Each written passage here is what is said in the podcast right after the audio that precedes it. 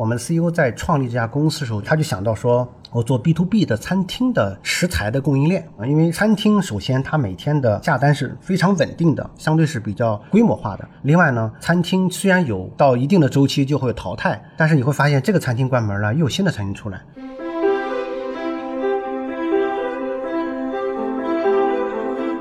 我看到很多人到一家公司，都是不断想去证明自己有多么专业，没有去想自己真正的价值是什么。我觉得高管的价值就是做什么事情是挖坑种树，然后当这个树不断的长大的时候，以后我们就自然能看这种这个风起云涌。所以这里边其实真的考验是你的认知，不只是对专业能力认知，是对社会的认知。只要你不断离开自己的舒适区，你不断挑战一些新的东西，只有越觉得陌生，越觉得痛苦，你才会成长。所以在我的这个词典里，只有成长，没有成功。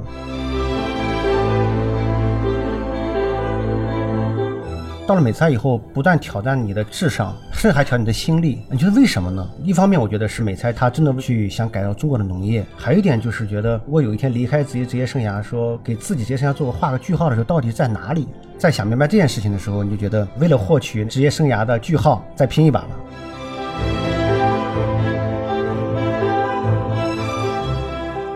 嗨，各位听众朋友们，大家好，欢迎收听本期的创业内幕，我是主持人丽丽。这是一档由 GGV 纪元资本发起的访谈节目，旨在为中国的听众提供更具专业视角的创业话题沙龙。我们深信，听故事是人类的古老本能。也将在每一期节目中尽可能的帮助嘉宾讲出他们最精彩的故事，讲出他们的创业内幕。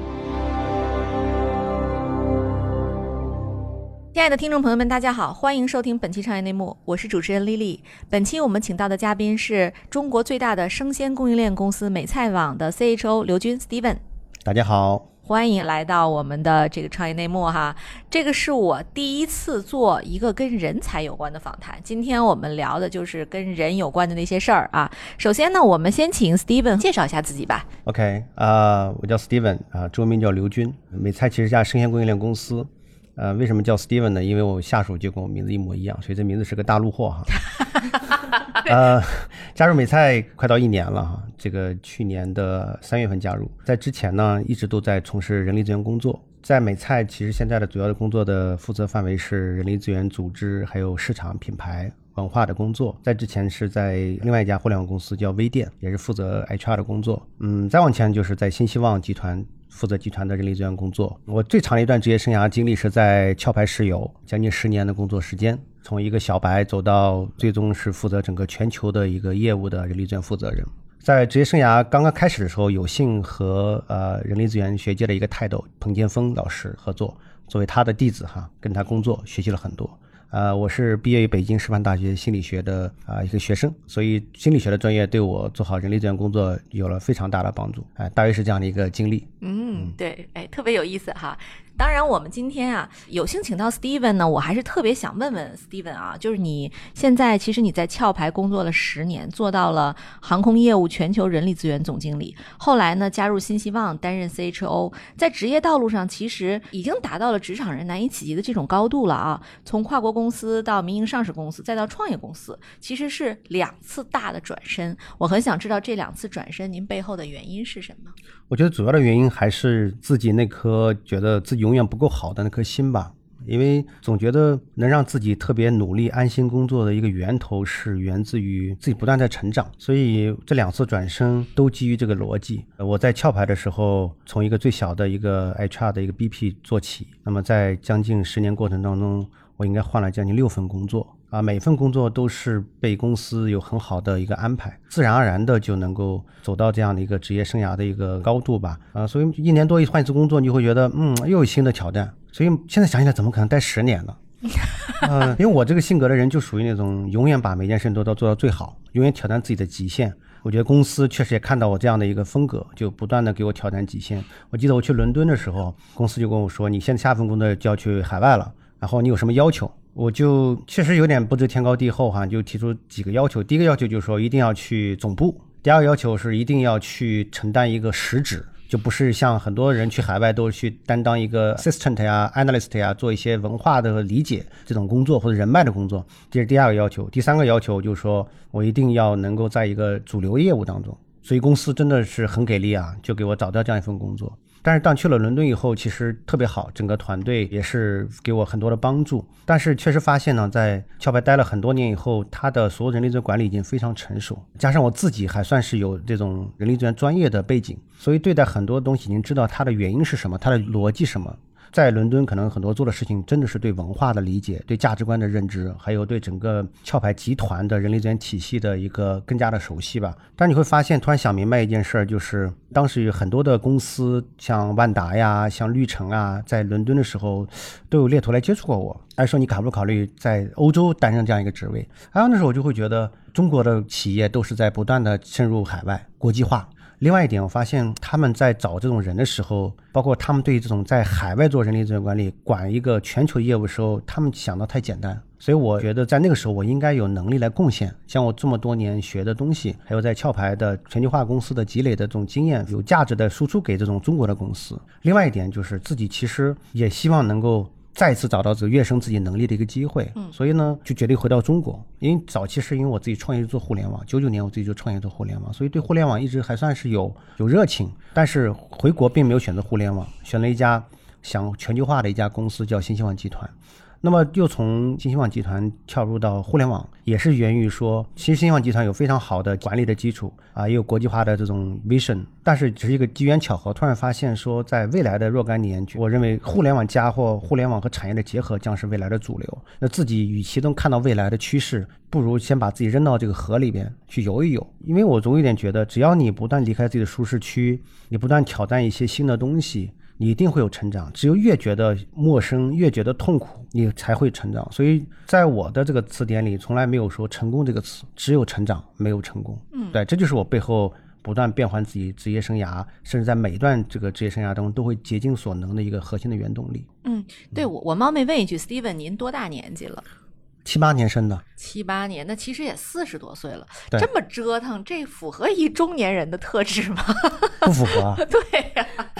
特别不像。最近其实也有不断反思，尤其过了四十岁的时候，你突然有一天觉得还这么折腾干嘛？甚至是我现在在美菜可以这么说，这将近一年的时间是我人生当中最最最最累的一段时间。我觉得年轻的时候，其实我都觉得很累，我永远都觉得自己不比别人聪明，都是比别人勤奋，比别人多思考。只是有这个习惯了，但是到了美菜以后，不但挑战你的智商，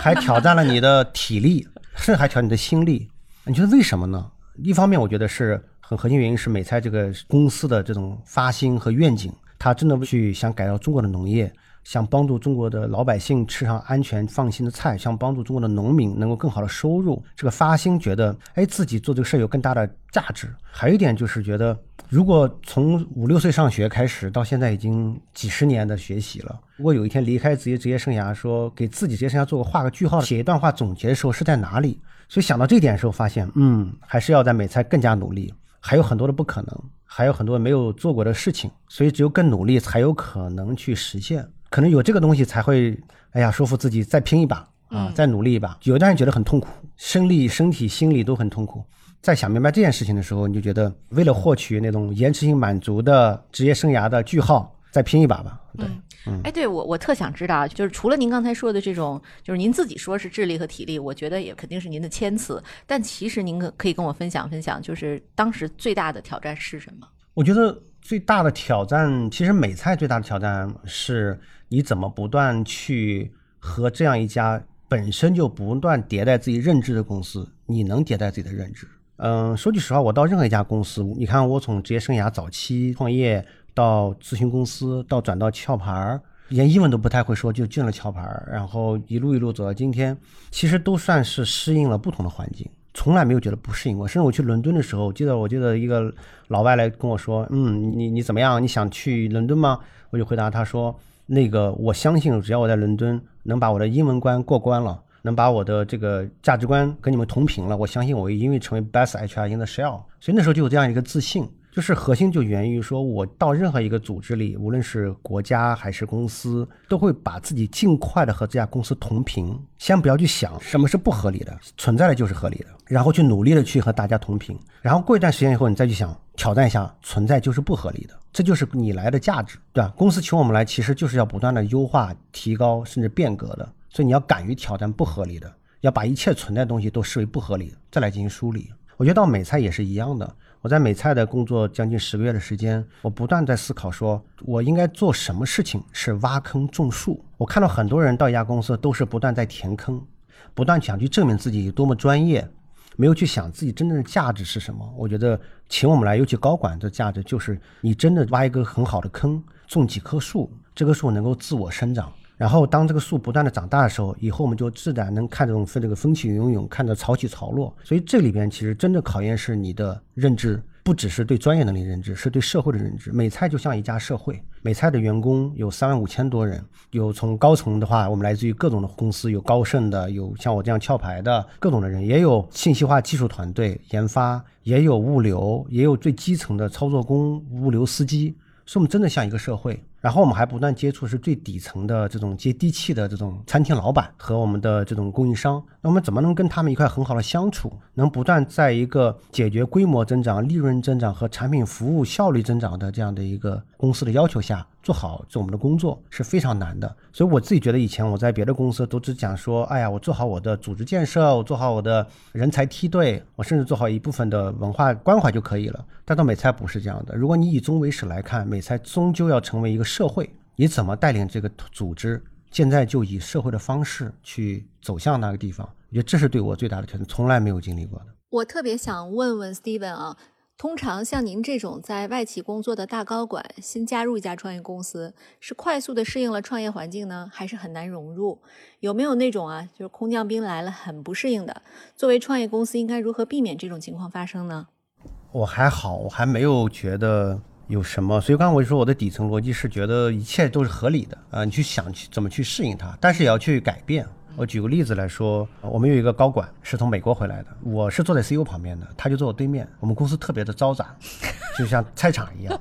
就是特别人声鼎沸。我经常说我们公司是生机勃勃的混乱。他有一天向我来投诉，他说太乱了，他太乱了。我以前在美国都是有 office，有自己的有自己的办公室的，我现在没法 focus 我自己，我没法想东西。然后呢，他就跟我说，我们在美国，你看我们这么多高管，其实都工资很高，为什么不能给我们都弄一个房间呢？其实我们效率会更高啊。听的逻辑是很对的，但是反过来讲，我说那你会发现我们都没问题呢，就你有问题呢？哎，他讲对啊，为什么呢？因为他一开始想去说明说他的自我的逻辑推理说，哎，我们应该去让一个每个高管有个办公室，这样的有高效率。他没去想说。在中国，我们为什么这么多高管都愿意坐在一个开放的办公区间？为什么这么多高管反而能够更好的沟通交流呢？所以我就跟他讲，咱们来看一看这种大开间式的沟通是什么样的一个好处。嗯，大开间沟通会给员工造成什么样的一个氛围？嗯，哎，我说你自己去想一想。我觉得他就回去认真思考这个问题哈。那当然了，他本身需要克服的一点是如何在一种嘈杂的环境当中去工作。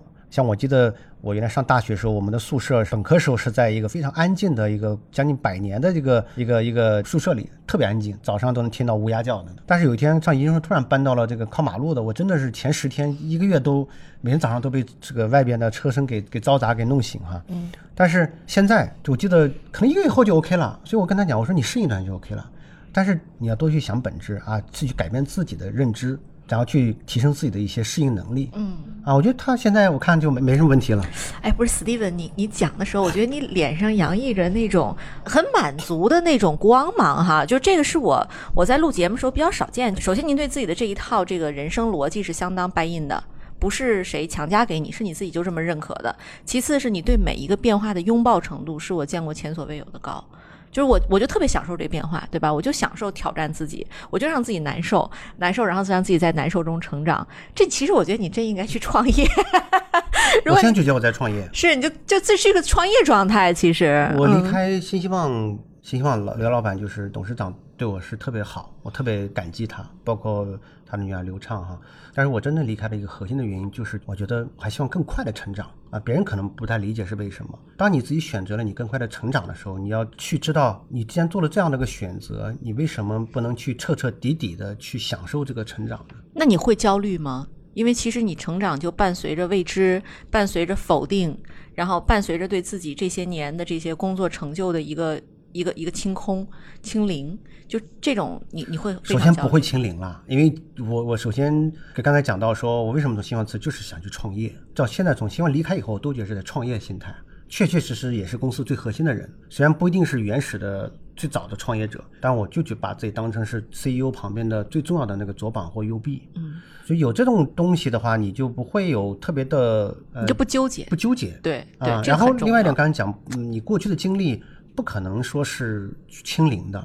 呃我觉得为什么我很敢于去挑战呢？首先有几个基本的认知：第一，自己是最勤奋的一个人，我可以这么说，职业生涯当中比我勤奋的我也没见过几个。嗯第二来说，觉得自己智商基本面是 OK 的，肯定不是说那么 super 的哈，但也不会妄自菲薄说比较差，就觉得自己基本面是 OK 的。第三来说，加上自己是有个善于思考的习惯，那你其实总结了很多 insights，它是可以去通移的，可以去迁移的。我觉得这是很关键。最后最后一条，我很自信的一点就是我永远用一个非常善良的发心去在一家公司工作。我永远，比如说我跟 CEO 在一起，不管 CEO 是什么性格，我永远就在想他是多么优秀，但是他哪地方是我能帮到他的？成人达己嘛。任何一个老板来请我们，其实都是成一个合作伙伴来帮助到他的。如果你自己把自己当成只是他的一个下属，其实会限制你的能量发挥。嗯如果你真的把自己高看一下，哎，我就是他的 partner，我真的能够看到他的什么样的东西是闪光的，我去帮助他更闪光。我如果看到他有什么在公司能成功道路上可以更的提高的，那我帮他去提高，我帮他去弥补，这不就是我的价值？嗯，所以基于这几个判断，那你不如搏一把。任何事情在我心目当中都是，你只要努力的做，你就会有绽放那种那种光芒。你绽放的光芒会让你的痛苦会减少，甚至是会让别人因为你的绽放的光芒，会相信跟你一块干，那把事干得更成功。嗯，哎，对，说到这儿啊，我觉着我们可能得补充一点这个这个背景知识啊，因为其实美菜在我们行业里是相当相当有名的这个明星公司，它估值已经是近百亿了哈，美金，然后这样的一个大公司，但其实很多老百姓不知道它。要不然，这个 Steven，您给大家先介绍介绍美菜到底是个什么样的这个生意哈？美菜呢，其实真正的使命是说，刚才已经提到，是为八亿农民谋幸福啊。但是我们认识到一点，如果要为八亿农民谋幸福，我们必须去在农业这个大的赛道上有一定的规模，并且规模是稳定的，我们才有可能真真正正的去回馈到我们的农民和老百姓。所以呢，我们 CEO 在创立这家公司的时候，就在想，我从哪里能够尽可能的找到这样的一个巨大稳定规模的支点？所以他就想到说，我做 B to B 的餐厅的。食材的供应链，为什么呢？因为餐厅首先它每天的这个下单是非常稳定的，然后数量是相对是比较规模化的，不像我们的每人自己在家做饭都是非常少的，每天可能就买了一百块钱的原材料，但是餐厅怎么着每天都要买几千块钱、上万块钱的原材料。另外呢，餐厅虽然有所谓的到一定的周期就会淘汰，但是你会发现这个餐厅关门了，又有新的餐厅出来，它是基于地理位置的。而我们的家庭做饭又是不稳定的，可能今天心血来潮，你给你老公做个饭，但是可能下一次就是明年了。所以我们判断这一点以后，我们就要坚决做 B to B 的餐饮的供应链的生意。第二点来说，我们不但在做的生意过程当中会发现说，做好生意，首先你要找到好的源头、好的食材，同时要把这食材呢能够稳定的送给你的商户。所以一开始呢，美菜的定位就是做一个平台啊，我们搭建一个供应商和我们餐厅之间的一个平台。后来在做的过程当中发现。供应商的食材是没有通路、没有方法能够送给餐厅老板的。我们虽然找了很多的合作伙伴，但你发现合作伙伴也没干过这个事情。所以就是因为这个原因，我们不断建起了自己的物流、仓库、配送体系。所以美菜到现在为止，更加清晰认知到，美菜未来一定要成为一个基于平台的食材供应链的公司。我们现在所有的仓库都是自己自建的。我们现在大约在全国有八十多个仓库，我们还有八个 RDC。然后我们大约有每天有两万多辆的车在路上去跑，在送货。然后我们还有将近刚才说的三万五千的员工在服务我们的商户，所以我们是这样一家公司。其实我们还不断的往上游延伸，我们的鸡蛋很快就成为中国最大的鸡蛋的供应商。我们自己会有跟供应商合作，甚至成立我们自己的这种生态公司。我们在做我们的蘑菇，我们在我们其他的产品。所以最终我们是希望能够有自己的生态体系，我们有跟供应商一起，通过我们自己的供应链平台和我们的体系来服务好我们的餐厅。嗯，是大约是这样的一个生意模式吧。对，这其实从人力资源角度讲是一个相当复杂的事情啊，三万五千人涉及到的这个环节巨复杂无比。就这里边，在整个搭建人才体系和这个人才策略上，有没有什么可以诀窍可以跟我们分享分享的？嗯。我们应该是两头重视哈，第一头的就是我们要重视这种核心高管的引入，呃，因为我们这个行业呀，很多人是很陌生的。虽然去年有很多的生鲜电商公司非常火热，大家看到到年底很多公司都爆雷了，甚至是融资或者金融相关的这个资金链断裂了。我们公司还是活得不错的，一个原因就是说现在有一帮懂这个产业的人。但是我们会发现，今天的人不是未来的人，未来走到哪里，我们还不一定说完全清晰。当我们目标已经很清晰，甚至我们的实现路径都很清晰。比如说，我们现在是非常知道我们要锻造一个非常高质量的。不断实现价值增长的一个供应链平台，然后同时我们的前端要不断以客户就以餐厅老板生意为核心，服务好他，帮他的生意做成功。其实有这种 mindset 的公司都不多，那别说有这种专业技能的人。刚才你也提到说空降高管的问题，其实我发现在中国真正懂供应链这三个字的都不太多，嗯，而真正做过生鲜供应链的人几乎都没有多少。我们却看了像京东、亚马逊像这样一些公司的供应链的同事，其实我们发现也不一定到这就能干我们的事儿。所以我们认为，现在可能把当下中国最好的相关供应链的这些，或者是生鲜电商这些人才挖到我们公司，也只能满足我们公司当下或者是明年的需求。但是我们都看五年、看十年的一家公司，因为每次我们说我们是要以百年为周期看的公司，人才来自于哪里？所以我们不断去找最优秀的，甚至是能够脑子里可能。虽然有很多的锤子，但不是看到钉子都要砸的那种人。这个核心高管的引入，我们是非常非常重视的。一方面，我会重视他的愿景、他的价值观，下去看这种高管有没有自我学习、自我迭代，不断能打破自己天花板的认知的能力。所以这是高管。我专门有一个团队，就是和这种我们自己来猎取，我们自己猎人还是很有一套的哈。从 CEO 开始，包括我一样，我们花了很多时间在猎取高管身上。这是第一步，我们对核心高管的这种猎取。第二点就是说，我们会发现。美菜最终一定是要是美菜人的美菜，就是美菜太复杂了。我虽然来了将近一年，我到现在为止我也只认为我只到了皮毛。嗯，我们美菜一定是有一帮更加优秀的年轻人在美菜成长起来，他从底层开始帮助美菜进行系统化的建设，这里边包含了销售，包含了采购，甚至包含了供应链的技术的研发，包含了很多很多岗位。所以我们做了一个国策，叫美菜国策，就是。毫无保留的去招聘全世界各地优秀的人才，当然也包括我们中国的各类的大学，包含了一本、二本、九八五、二幺幺、C 九，甚至是美国的哈佛等等，我们各层的人才我们都需要，他都要在我们的组织里边经过一段时间的认知的迭代，经过经验的积累，经过价值观的洗礼，他才可能最终成长为美才。所以，我们人才的观念很简单，就是不断两头的在猎取人才。同时，我们在做了一件很重要的一件事情。我们发现，人的成长其实不应该是靠管理来的。我们在研发一种机制，开玩笑叫“打怪升级机制”，就是我们要让他自发的想去提高自己的能力，自发的去做各种事情，自发的去学习各种知识。比如说，我们怎么让一个销售，他有一天自发的想去学习仓库管理知识，自发于采购知识，而不是要用一种传统思维说：“哎，我 train 你，我 develop 你。”我一直不太喜欢 develop 这个词，develop 还是很感觉说我用第三方的力量让你发展，是一种上帝视角。我们能不能去激发他内心的这种成长的欲望？所以我们用这种 grow 这个词。所以我们在设计一些机制，让员工在公司发现，当他被一种道路设计的情况下，他会觉得，哎，我不断的去学习，有不断去做事情，我就能得到一定的积分，我能不断的被公司所认可，我有一种各种荣誉。不只属于这种 promotion 的这种收入的这种回馈，还有公司对他各种的认可，他会激发他那种善意。还回到讲的话，就是说管理是激发人的真正的善意和潜能。所以我们在人才真的培养上是用这种机制来做的，嗯，大约是这样的一个逻辑。对。嗨，各位小伙伴，告诉你一件很重要的事情：创业内幕的听众群已经开通了。在这里，你可以和我们直接沟通，也可以第一时间了解到 GGV 纪元资本线下活动的动态，近距离聆听投资人的独特见解，并且结交其他互联网圈子的小伙伴呢。入群，你只需要添加微信公众号 cynmxzs，我再重复一遍，cynmxzs，也就是创业内幕小助手的拼音首字母，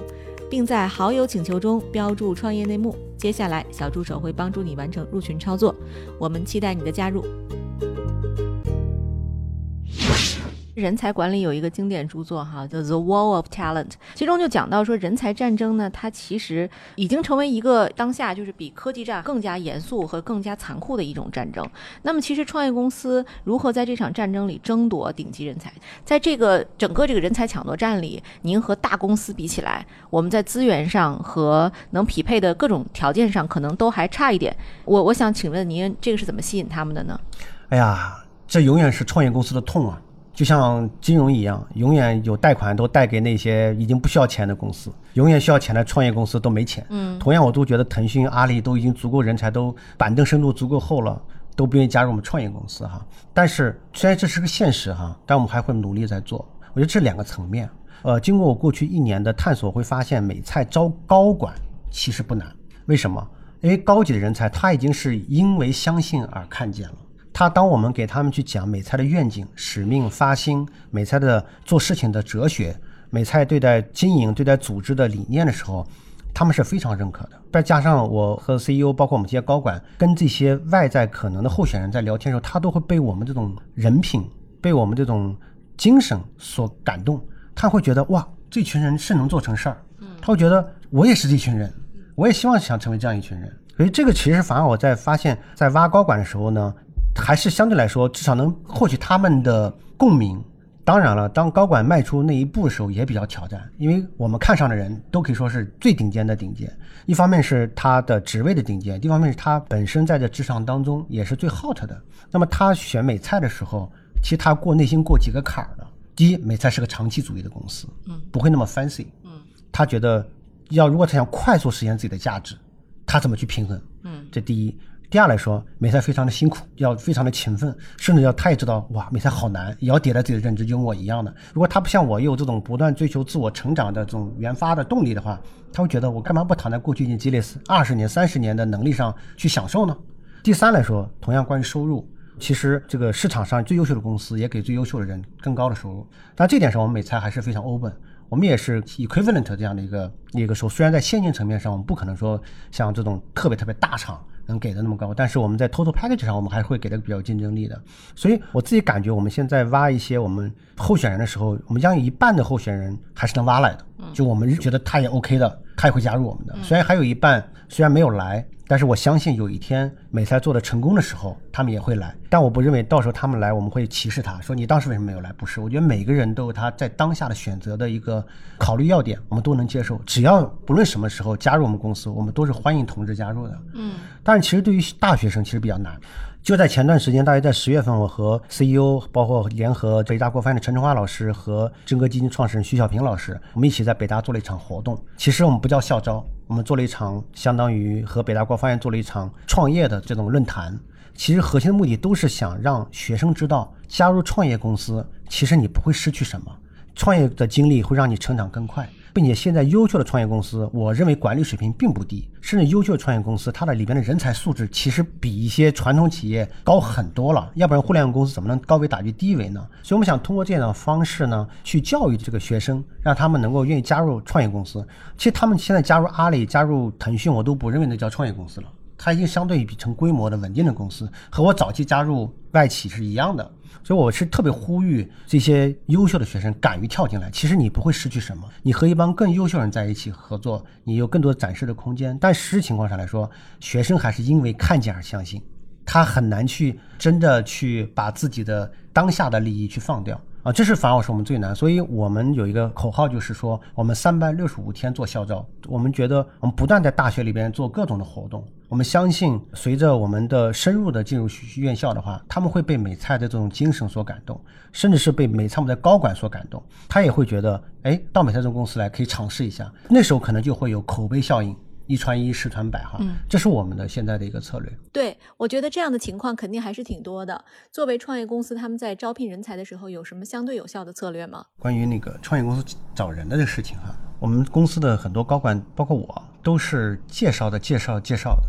就是当我们公司 CEO 找到一个人的时候，哎，这个人可能不来。有早期的时候，呃，我们 CEO 经常跟我说，他就坐在京东那个楼下，因为我们想让物流嘛，就去看京东的人嘛，所以就真的找了，就是几乎这个很多高管都认识我们 CEO 哈。但是呢，可能有人就不来，他也会跟他说成为好朋友，你能帮我推荐人。啊、然后推荐了人以后，就等又撒了一层网，然后再去见，见完以后可能还不来，再去推荐人。所以我们现在公司高管好多都是朋友推荐的，朋友的推荐的这种情况。嗯呃，我觉得我们其实一直都很低调，不是属于那种要去做 PR 的人。嗯所以我们一直觉得你你用主动和诚意去打动人。我可以跟大家举个例子，我们就现在有一家公司的一个可能就是一个总监级的人啊，我们见了两次，CEO 见了两次，还有早期的时候，我们 CEO 就为了见他，每次开车到他们楼下等他。现在我们都这么干，现在我们都会说，只要候选人说我不想在你们公司见面，我来的威斯汀已经很多次了，CEO 几乎就是每周都要来好几次，嗯呃，我们就觉得只要人才愿意跟我们见，到现在为止，哪怕我们美才到今天的规模了，哪怕是个总监级的人才愿意跟我们见，我们都会努力的去满足他的对地址的选择。有时候我们都自己飞过去，嗯啊、然后实在不行我们就视频，基本上我们都要见好多轮，好多轮目的其实不是为了筛选。其实是体现出我们对这个人才的重视，这样时间长了以后，你会发现还是形成蛮蛮久的人脉。所以我刚才已经讲到说，也许未来某个时间点上，这些人可能就会回来的，就会愿意加入我们的。嗯所以我觉得这种工作是要做大量的基础性的工作。嗯我们也用猎头公司，猎头公司这个我们也用最大的几家猎头公司在在合作哈，但我们会发现真正真正帮我们招来人的不是他们，是我们自己的人脉圈。嗯然后当你会发现，你很快就在这个人脉圈里边就能够积累出一个相当大的一个一个 talent pool。嗯对，这是我们非常有效的一种方式啊。嗯。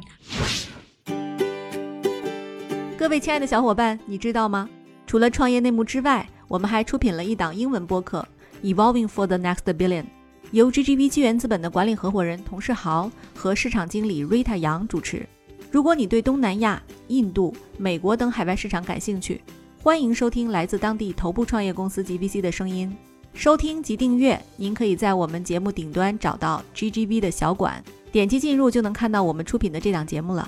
欢迎喜欢收听英文播客的小伙伴点击订阅哟。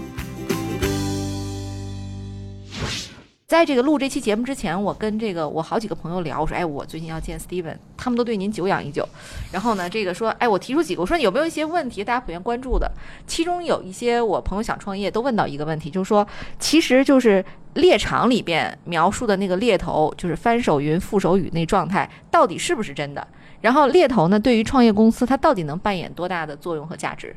嗯，我觉得猎头毫无疑问非常重要哈。那个我们 CEO 前两天就跟做了一个分享，他说早期啊，刚才我已经讲了，早期我们这个 CEO 招人都是刚才那种方式招人嘛，他觉得挺自豪，他认为他算是这个创业公司里边的 CEO 里边最能招人的人，也是最能撩人的人。但是呢，前段时间他分享了一个话题，他说我失败也失败在这儿。他说，因为他的圈子其实虽然是通过 A 介绍 B，B 介绍 C，但是你发现这总有一个通路递减的状态。嗯所以他会发现，越早的人越不是最优秀的了。嗯后来呢，他在前年的时候，他通过非常好的一家猎头公司开始招像 CTO、CHO 招我们这个职位，招的非常成功。他突然说，有可能有人没来，但突然打开了他见人才的一个边界。他觉得、哇，以前还有这么多优秀的人，我都没见着。我都没见着。就是早几年我如果见到了怎么样呢？就可能不一样了。我经常跟我们 CEO 讲，如果你早两年我们可能在一起合作，可能会更好。呃，但是他确实说那时候没见过，他没见过还有这么多优秀的人。现在他就从容很多，我也经常带他见最优秀的人才。你持续发现最优秀人才是很少的，但是他没见到，所以顶级猎头公司帮他打开了一扇窗。到现在为止，虽然我们有自己很强的高猎团队哈，但是我还是用猎头的。啊、我们这种最顶级的猎头公司是不设限的，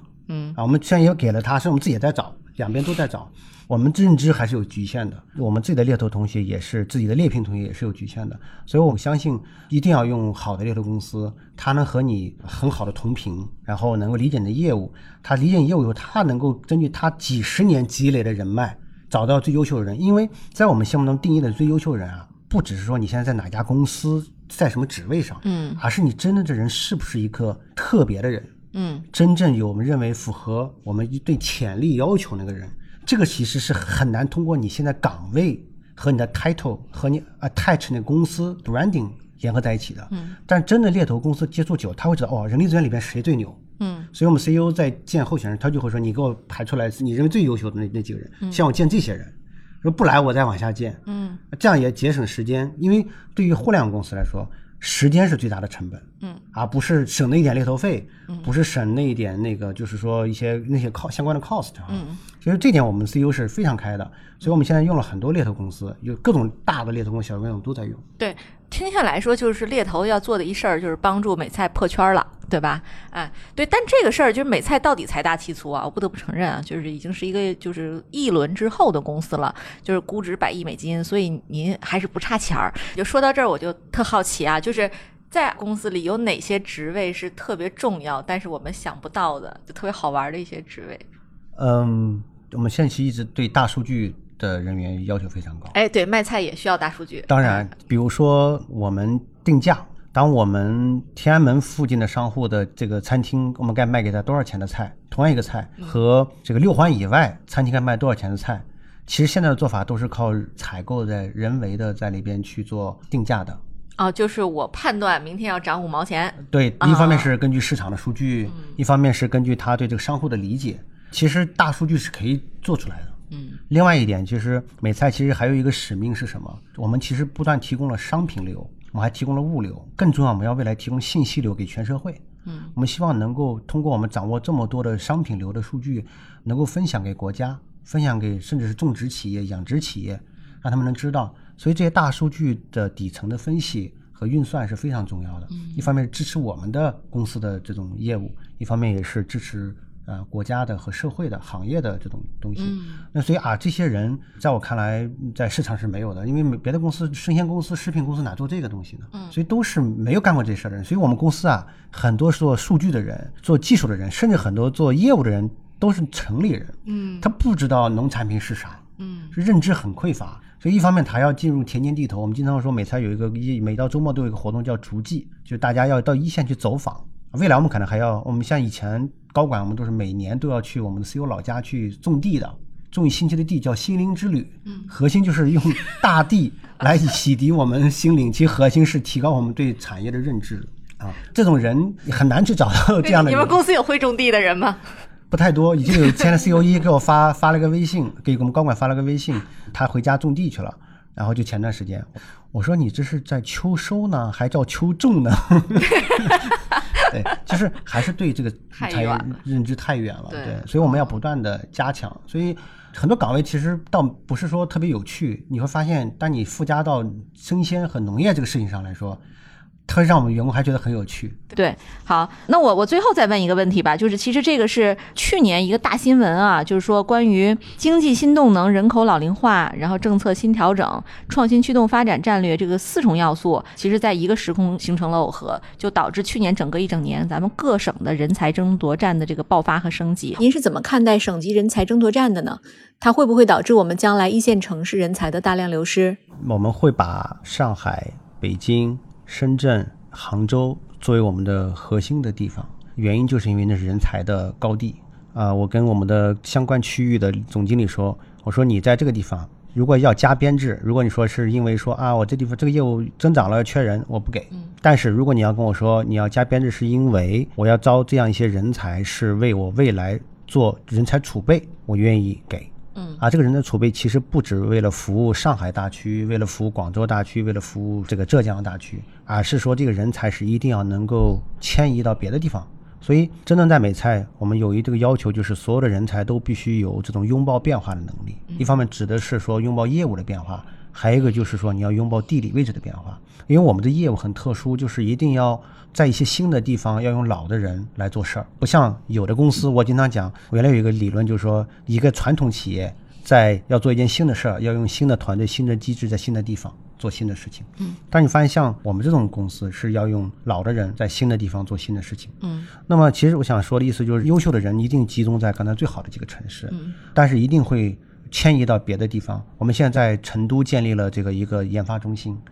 呃，我觉得未来的趋势一定是，呃，这些城市，我相信会从上广北深的这些人才会偏向杭州啊，偏向成都啊，像一些地方。但是各个省市增多的这种优秀的人才，我觉得核心是来源于这人才本身在哪长出来的。我们甚至发现，这是我们在做校招的时候就会看到，东北的像哈尔滨理工大学，往往它就会往南方来迁移，其实就迁移到北京。对吧？然后深圳啊，或者是广州的大学，它已经开始往更大的地方去迁移啊。我觉得这个地方呢，我觉得地方政府是有能力的。比如说我们在武汉，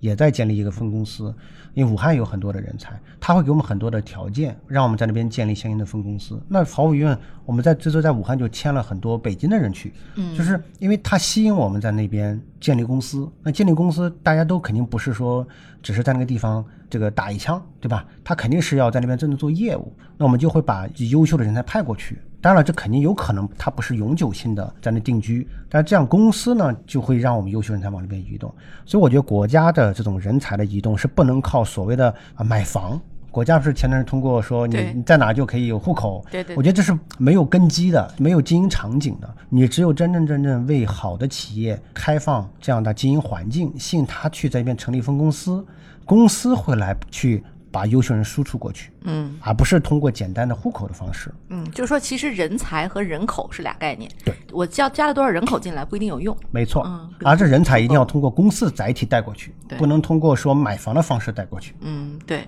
特别好的见解。其实，如果我给城市决策者做一些建议的话，其实一定要密集的去吸引优秀的企业。你想，如果我们去武汉，在光谷那个地方，其实已经有很多优秀的公司了。其实他人才在那，不止说我只能以后只在美菜。他其实也可以流动的，对。如果只有美菜，他也不敢去，嗯，对吧？像我们成都，我们有很多同事敢去啊，因为他觉得去了成都，哪怕做的不好，或者有一天想离开，他也能有地方去。所以地方一定是要划一块地，然后吸引更多的优秀的企业去，造成一个企业群集效应。那我相信优秀人才会流过去。那这时候二线城市其实对一线城市人才是会有一个拉拽效应。